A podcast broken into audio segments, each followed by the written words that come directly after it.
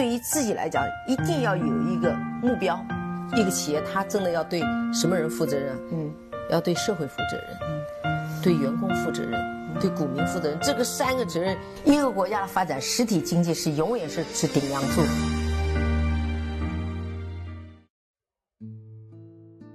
各位好啊，给你一个真实生动的格力电器，我们给的比你要的多。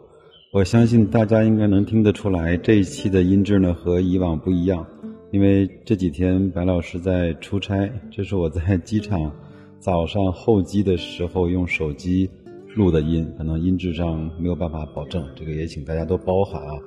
那第一个事儿呢，是我最近已经开始出差了，说明整个的疫情在国内整个的管制程度和大家伙敢于出行的心态呢，已经比较。好了，整个的经济也就开始慢慢的运转起来了。包括我坐了高铁，也坐了两次的飞机，相对还是比较从容和淡定的，自己内心没有那么多的恐惧。那至于去哪儿了呢？最近特殊时期，我也就不跟大家讲了，也担心大家说我到那个城市都不讲，也不跟大伙打招呼。至少我觉得整个白老师公司的运转，呃，越来越良性，也越来越。回到正轨了，这个也希望各位在你那个行业和公司也能够慢慢的走上正轨，好吧？这是第一个事儿。第二个呢，前面我是恬不知耻的出了一期自己采访董明珠的节目，很多人呢在后台给了我非常多的正面的鼓励，说我是被耽误的主持人啊，金话筒啊，这个也表示感谢啊。当然我这个呢也没什么，就是。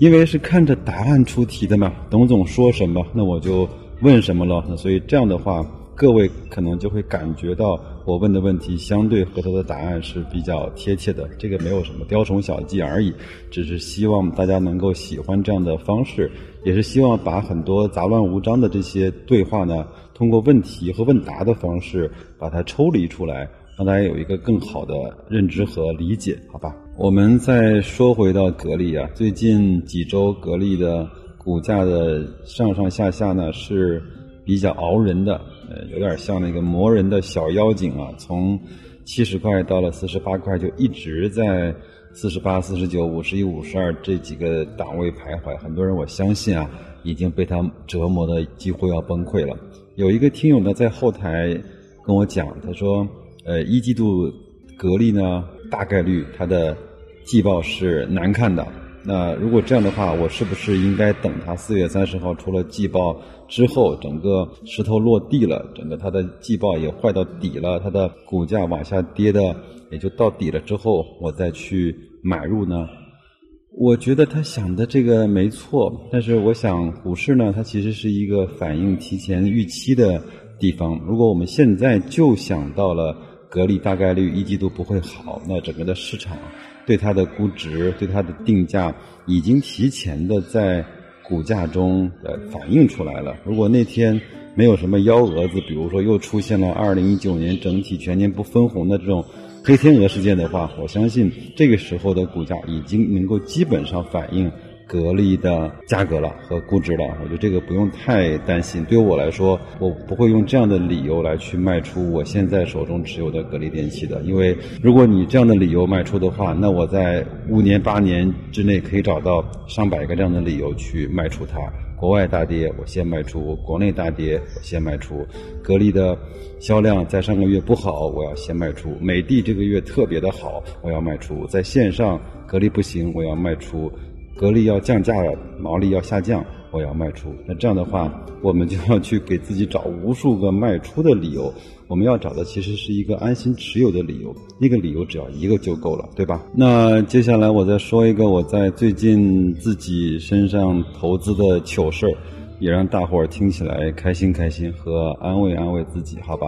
这个呢和瑞幸咖啡有关，当然我显然不会去买瑞幸咖啡的股票。但是那个公司的暴跌百分之八十五当天呢，会对另外一家公司产生了很大的影响，那就是神州租车。我呢在节目中其实有时候也提到过，我一直是神州租车和神州专车忠实的客户。基本上我网约车是只用神州的，因为我觉得它那个相对车况啊、品质啊、司机的品行啊，会稍微的素质啊会好一些，所以我基本上都是用神州专车的。那实在不行再去用滴滴。那另外有时候出行呢，高铁、飞机，那落地之后呢，我也会去神州租车，去租一辆车在当地去办事儿，也很方便。那我呢也是时不时的会买一些神州租车在港股的股票，但是呢，它前一段时间被调出了港股通，我就只能卖不能买了，因为它这个指数呢会对一些可能运营当季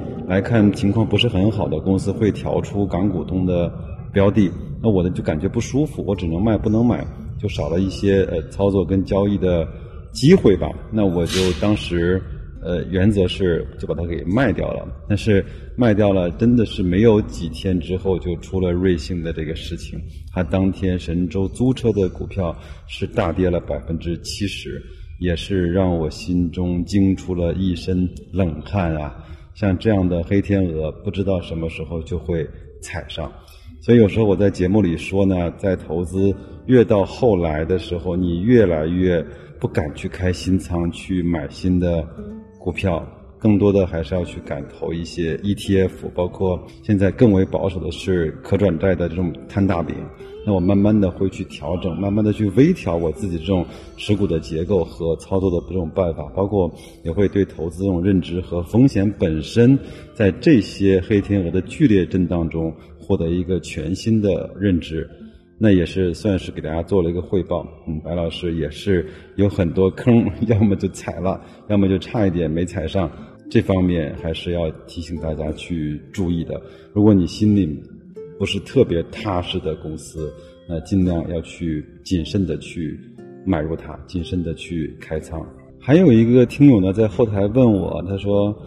还有个问题呢，我就顺带简单聊两句。有一个听友在后台问我，白老师，你对宇通客车怎么看？它最近也是跌跌不休，而且它分红率还是比较高的。但是它从它最高的十八九块跌到了最低的十一二块，您怎么看这个行业？对这个公司呢，其实我还是有一点点的发言权，因为我有一个呃同学就是在宇通客车担任一个相对还算比较高的职位。那从跟他的了解和沟通中呢，其实我也从呃，包括一些媒体，还有从一些产品的这个评测来看，宇通客车是一家特别良心的企业。他们的汤总，包括他们的管理层，呃，是一个非常有良心和非常负责任的这样的一个团队。它的产品，当然现在在在中国来看，在大巴这个行业，呃，应该是呃龙头的行业。以前跟它还能够匹敌的，像亚星啊，像中通啊，现在其实都已经。呃，有一点点衰败了，因为我以前说过，我本人也是一个喜欢车的人，那我也想通过我的兴趣爱好和一些基本的对车的驾驶感受，包括一些口碑、市场表现，去投资一些汽车行业的公司，包括前前后后也买了上汽，也买了长城，也买过吉利，呃，当然也买过裕通。但是呢，经过这么几年下来，我发现，如果单凭爱好和兴趣的话，你是没有办法去把这个行业一探究竟的。更多的还是在你非常狭窄的视野里去摸索，那个真的是盲人摸象的感觉。另外，汽车行业呢，又是一个受政策影响非常大的一个产业，无论是传统汽车行业，还是新能源。亦或是这些商用的乘用车的行业，都是受政策影响比较大的。那我我呢，我本人呢，对研究政策是没有任何的兴趣，也没有任何的信心，所以我觉得这方面远远超过我的能力圈。所以基于以上的一些情况呢，我基本上就放弃了去投资汽车行业个股的想法。那在我的那个高股息的雪球那个组合里呢，我是配置了一点点的上汽，其余就没有再去涉及到更多的汽车行业了。这就是我对这位朋友关于怎么看宇通的。那希望我的这种比较浅层次的回答能够帮到你一些些，好吧？另外，在等飞机的时候，我看了一下上一期的财经朗眼，它里面有一句话，我觉得还挺适合。我们现在在投资市场上摸爬滚打的这些投资者的。他说要去看到那些确定的不确定性，要去想到那些不确定的确定性，